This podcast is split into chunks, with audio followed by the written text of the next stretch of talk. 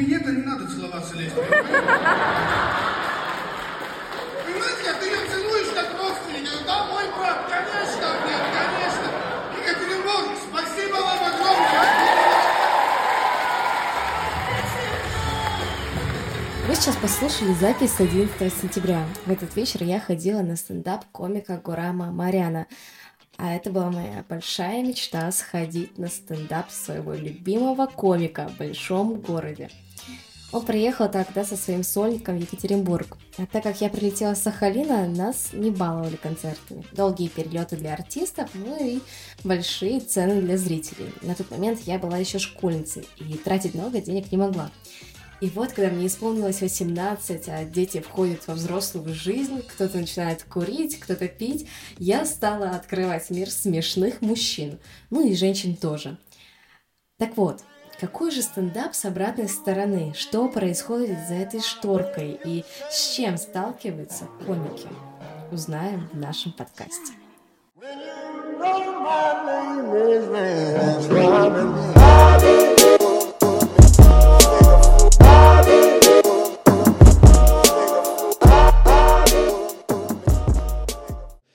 можно мне, пожалуйста, тогда шоколадный торт?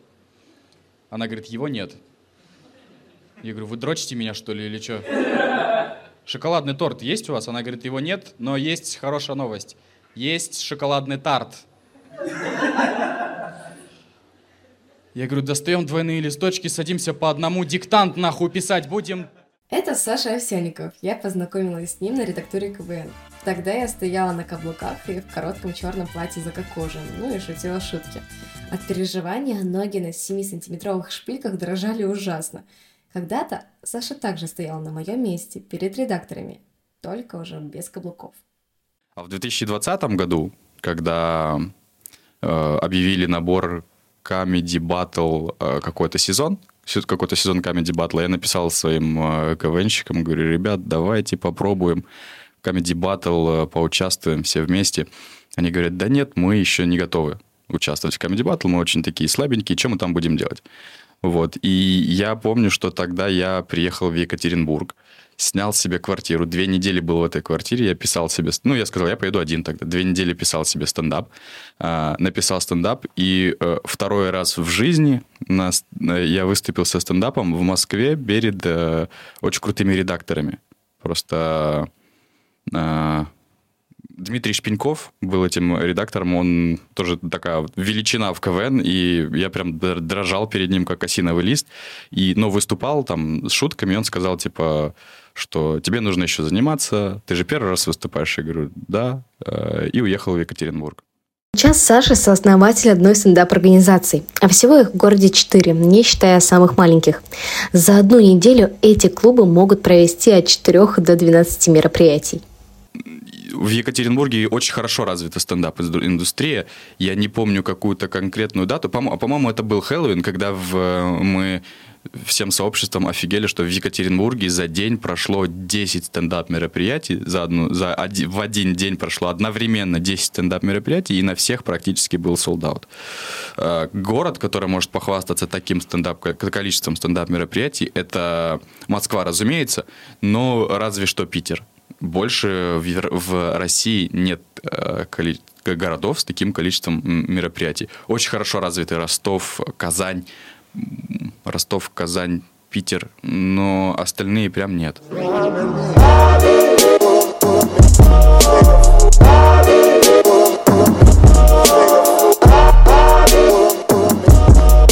Второе правило, которое нужно будет соблюдать, это постараться не выкрикивать во время выступления комика. Потому что вам в голову может прийти гениальная мысль, э, что сейчас вы добьете шутку так, что все люди помрут от смеха просто. Э, Скорее всего, нет, так как в вашей крови э, вообще сейчас присутствует алкоголь, он в какой-то момент может вам сказать, братан, выкрикни сейчас со сцены ну, слово «жопа», и все обоссутся от смеха.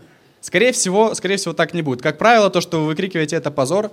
Э, И если вдруг вы решите выкрикнуть, э, но нужно сначала убедиться, что эта шутка смешная. Расскажите ее соседу справа, соседу слева. Если он скажет, да, шутка смешная, можно э, ее говорить. Не нужно ее все-таки говорить. Тихонечко руку подняли, Вот. К вам подошли наши охранники, нахуй вывели вас из зала, и мы продолжили выступать без вас. Если вам это правило понятно, два раза хлопните на счет три. Раз, два, три. Потрясающе. Многие, забыв одну из заповедей стендап-комедии «Не добей шутку ближнего своего», начинают устраивать свой концерт. Пьяный зритель, с одной стороны, максимально расслабленный человек, а вот с другой Да, есть же целая наука про это. Это Эти люди, которые выкрикивают, называются хеклеры, и с этими хеклерами можно э, общаться, разумеется, в комедийном плане. Если люди как не понимают э, шуток, то существует такая профессия, как э, охранник, которая очень э, с хорошим настроением выводит таких людей. А вот расскажи э, правила общения с этими хеклерами. Основные правила общения. А, Первое правило общения с хеклерами нужно несколько раз проигнорировать, э, что тебе кричат, потому что ты должен поставить зрителя на свою сторону. Если человек первый раз выкрикнул, и ты сразу же сказал, что заткнись или э, можно, пожалуйста, я тут договорю, то зритель не встанет на твою сторону, потому что тот человек ему не, не успел еще помешать.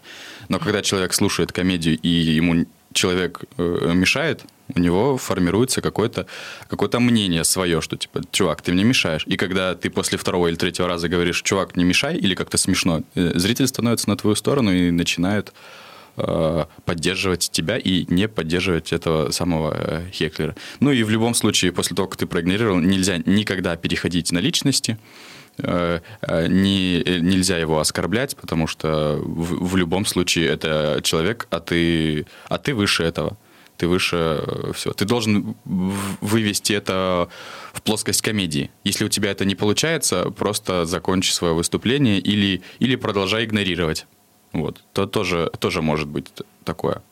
Это очень напоминает на как реагировать на детские маты, когда только ребенок слышит какой-то мат. Да, типа нельзя реагировать как-то, то есть нельзя показывать, потому что если родители реагируют, ребенок понимает, ха, это смешно, это вызывает эмоцию, буду это чаще говорить слово, слово жопа. Такие бывают. У нас было шоу «Прожарка». Это когда комики друг на друга шутят об- обидные вещи. Это Максим Моисеев. Когда-то он ухаживал за мной, и чтобы впечатлить меня, он сказал, что хочет заниматься стендапом. Тогда я это очень хорошо запомнила и невзначай стала постоянно напоминать об этом. А он стал писать шутки и ходить на открытые микрофоны. Тогда это было только начало, а сейчас ему есть о чем рассказать и как он себя чувствовал в стендапе. И тогда был разогрев залом, и это так замечательно было, что это как раз в момент, когда вышел ведущий и начал говорить правила. А, Саша Овсянников говорит, что нельзя разговаривать во время мероприятия. И мужик на баре начинает орать, дайте мне абсент, вот это, дайте мне. Ведущий должен э, заметить ситуацию, потому что это происходит, и нужно дать, внимание, да, да? да- дать реакцию. Ну, все это видят. И, ну, понятно, что Э, Тем более, может сейчас комедия родиться, может сейчас родиться какая-то шутка, он на это реагирует.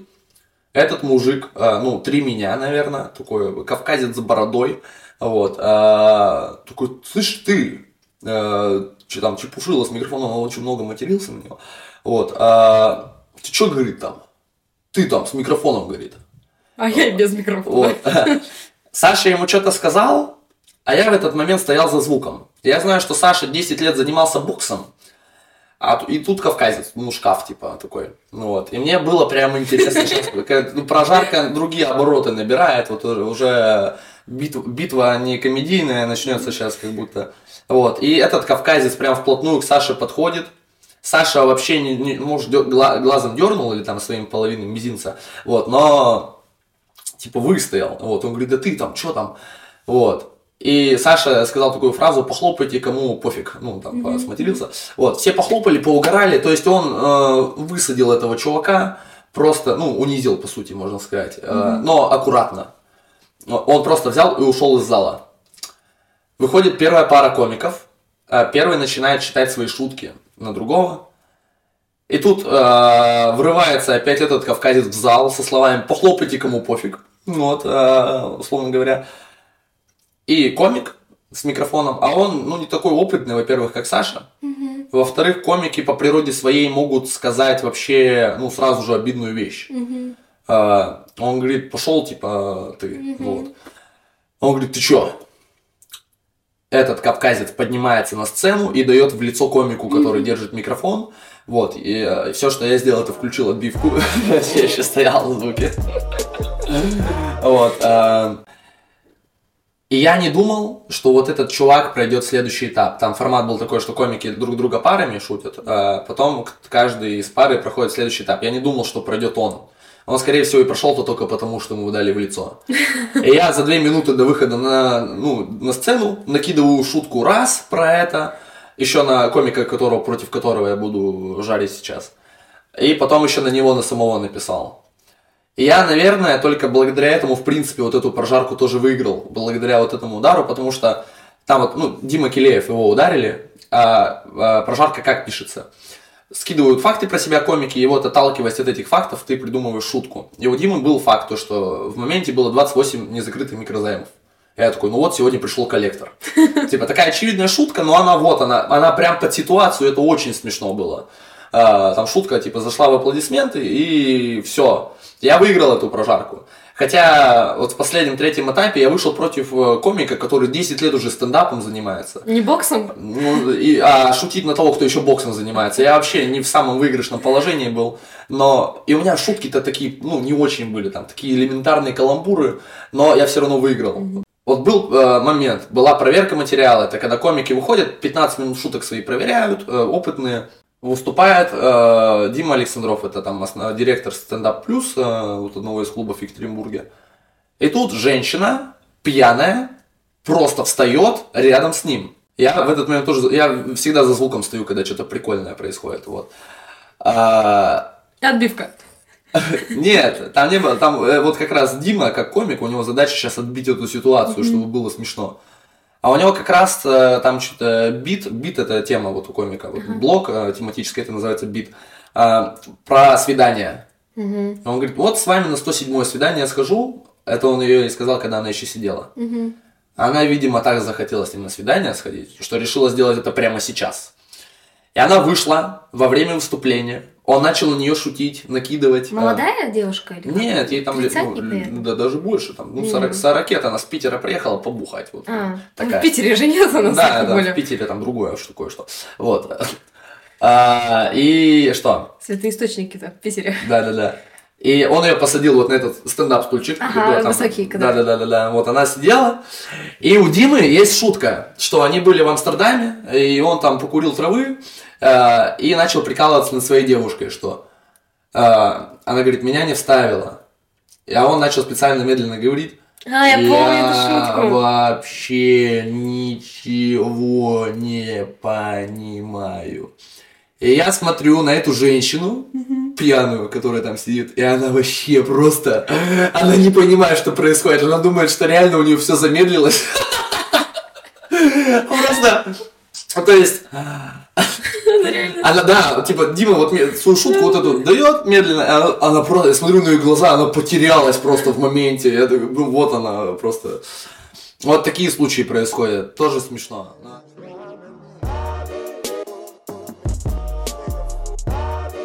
Все мы дети для своих родителей, которые хотят самого лучшего для своих деточек. Но нетипичная история, когда мама и папа платят огромные деньги за диплом юриста, а сынок стал рэпером. Многие комики совмещают комедию с основной работой. Днем ты уральский рабочий, а вечером ты приходишь в клубы и шутишь. Но каково тем, кто решил посвятить свою жизнь юмору и решил об этом рассказать своим родным? ну, очень, очень болезненно и очень долго э, к этому шли, что пока, пока, пока стендап не начинал приносить доходы, никто не верит э, в это, но многие ломаются поэтому, потому что э, мы живем в эпоху постсоветского пространства, когда когда слово родителей может сыграть основную ключевую роль в э, судьбе человека, тем более, когда человек там э, от 20 до 30 лет, он не, не особо состоявшийся, еще как-то зависит от родителей, зависит от мнения, родителей, он может просто э, завязать. Меня бабушка воспитывала. Э, И... Но она как раз такой закалки человек, что нужно образование обязательно, чтобы кем-то стать, э, чтобы иметь какой-то вес. Я это понимаю, и это на самом деле все еще хорошая тактика, потому что ошибка выжившего думать, что все станут рок-звездами, вот как в бойцовском клубе, да, говорилось там. Я с, с этой мыслью согласен. Но э, еще есть такая фраза, что успех – это 10% таланта и 90% это трудиться. Работа, да, да. это работа. Хочешь стать успешным? Работай. Вот. Ну, а бабушка как... э, А, баб- а бабушка, это, она бойцовский клуб не смотрела. Она... Я ей когда сказал, то, что вот я стендапом занимаюсь, там уже на концерты, езжу там, в другие города, она такая... Она приняла это, вот о чем я. Да ты у нас артистом всегда был, ты тут стихи там громче всех рассказывал.